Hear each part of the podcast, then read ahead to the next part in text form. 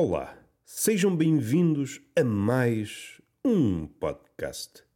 Então não é que o menino, este menino que vos fala com esta voz de canário afónico, uh, não é que a saúde deste menino piorou de novo?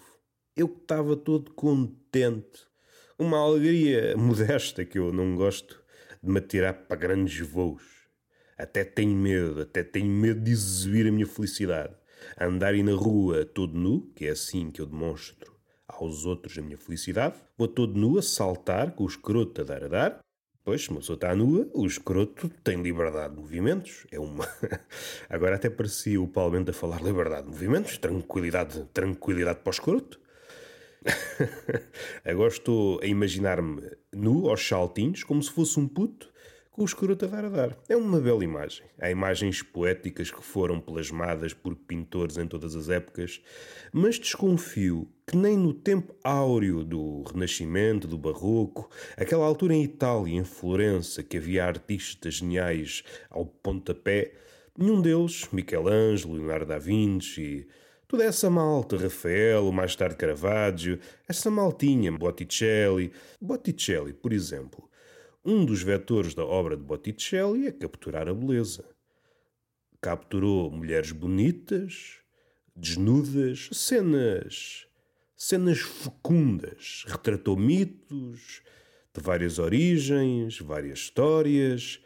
Mas suspeito que não há na obra de Botticelli nenhuma pintura, ou pelo menos um rascunho, que exiba todo o esplendor de um homem contente aos saltos, com o escroto a dar a dar. Não há.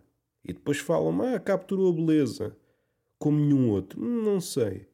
Basta que apareça por estes dias um pintor mais intrépido, alguém com uma visão.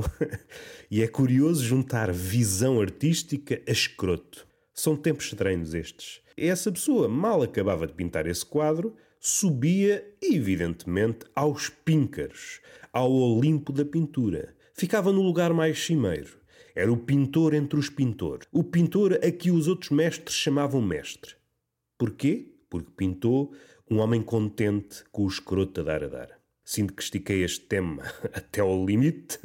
Um escroto, por ação da gravidade, tem essa particularidade. Claro que precisamos de tempo para avaliarmos esta característica do escroto, mas se atendermos a uma janela de tempo de algumas décadas, o escroto, que inicialmente era apenas um saquinho, transforma-se noutra coisa, numa espécie de queijo derretido. Aquela imagem em que nós estamos de roda de uma pizza a tentar tirar uma fatia e o queijo não há forma de se partir. E esse queijo que estica até o infinito é uma bela imagem do escroto. Se o escroto sabe a queijo, se o escroto é italiano, não me perguntem, que eu não andei na escola. não andei na escola. Isto tudo para dizer o quê? Eu estou piorzinho. Este é um corpo que não aguenta. Não aguenta nada. É um corpo que não está. Não me garante, não me dá as condições mínimas. Basta uma corrente de ar que este corpo diz logo: Amigo, amigo Roberto, olha, vou tirar 15 dias de férias. Vê lá se te aguentas aí sem saúde. E eu, opa, não tenho outra escapatória. Tenho que mamar e calar, salvo seja. Mamar e calar. Agora falando de mamar e calar, não sei se já vos aconteceu. Isto agora é demasiado específico. Quando vocês estão doentes e estão doentes durante algum tempo, o que é que sucede? Vocês gostam de executar certos rituais.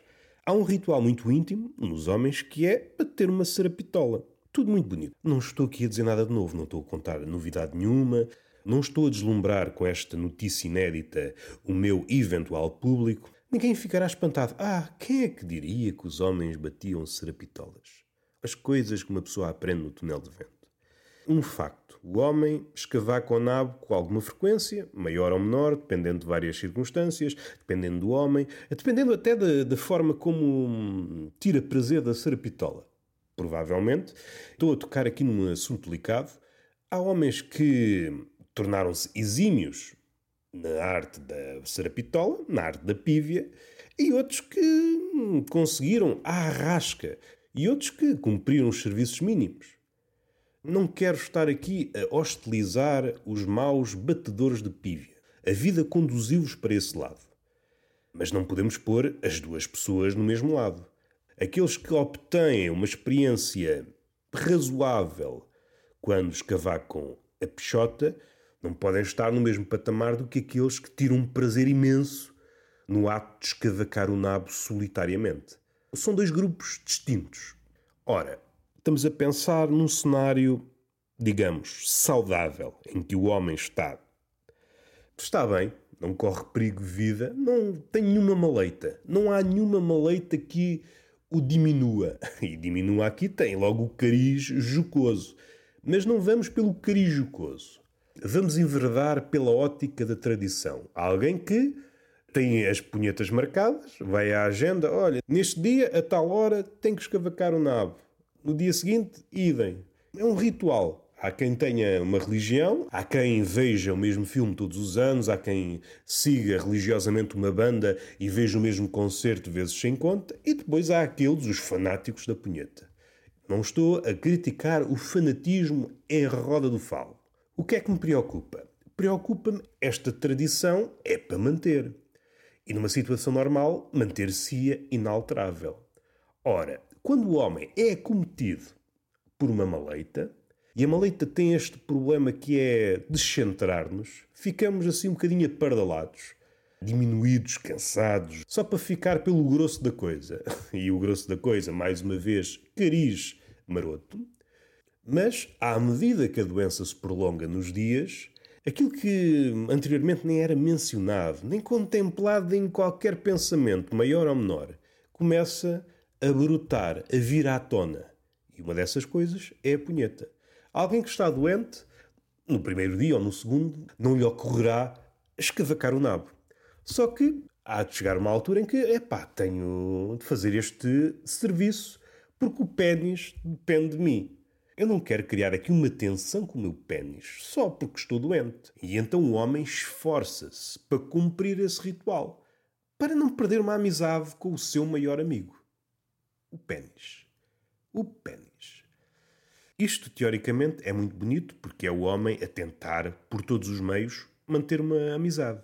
Manter a amizade. Manter a amizade com o pênis. Isto aqui, não percebo como é que não há poemas, romances à volta desta ideia o homem que está numa situação de fragilidade, mesmo assim não quer abdicar da amizade do seu fiel companheiro. Isto é sublime. Isto é a beleza no seu estado mais puro.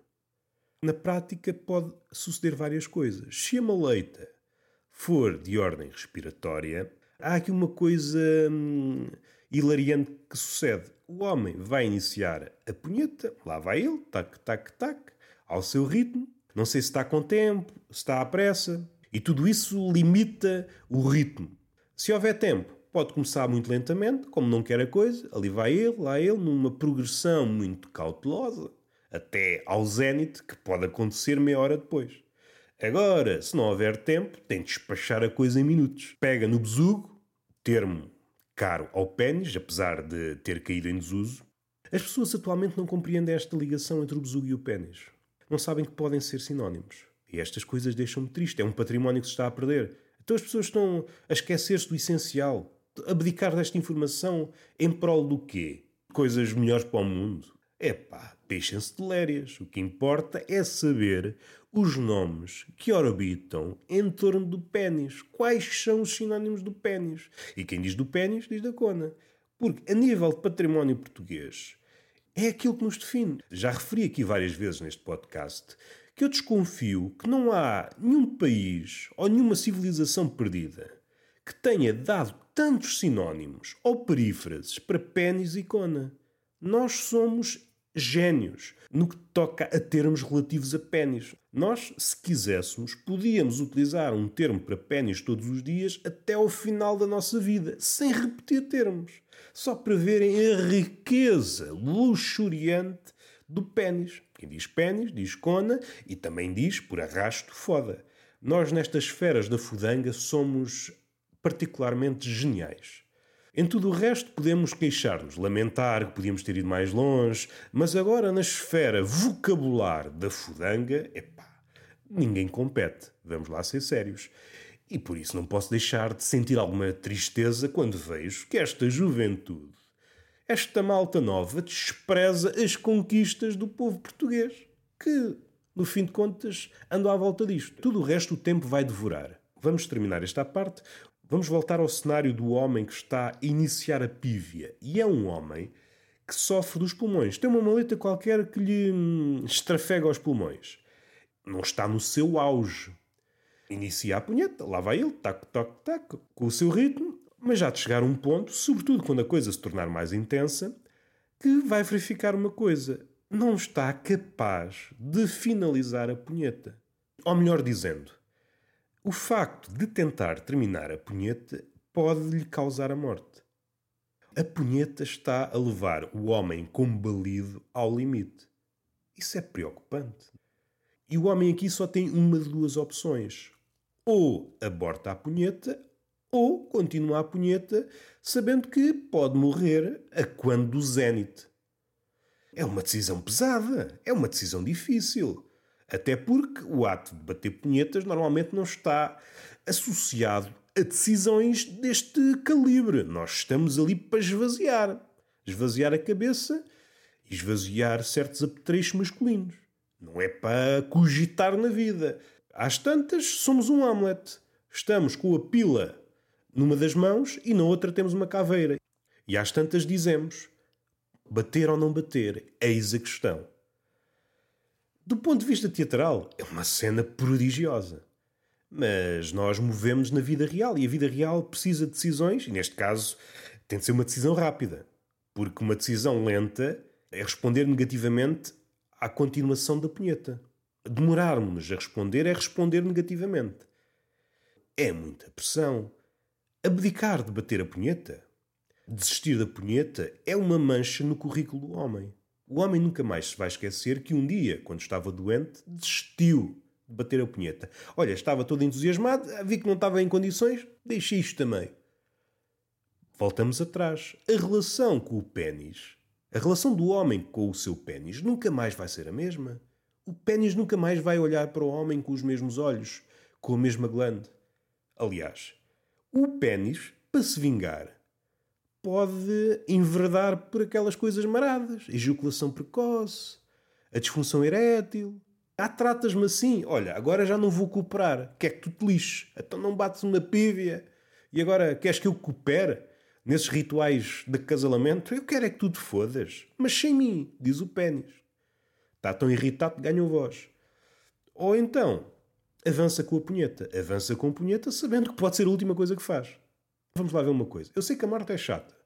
A morte é chata e normalmente atrapalha muitos planos.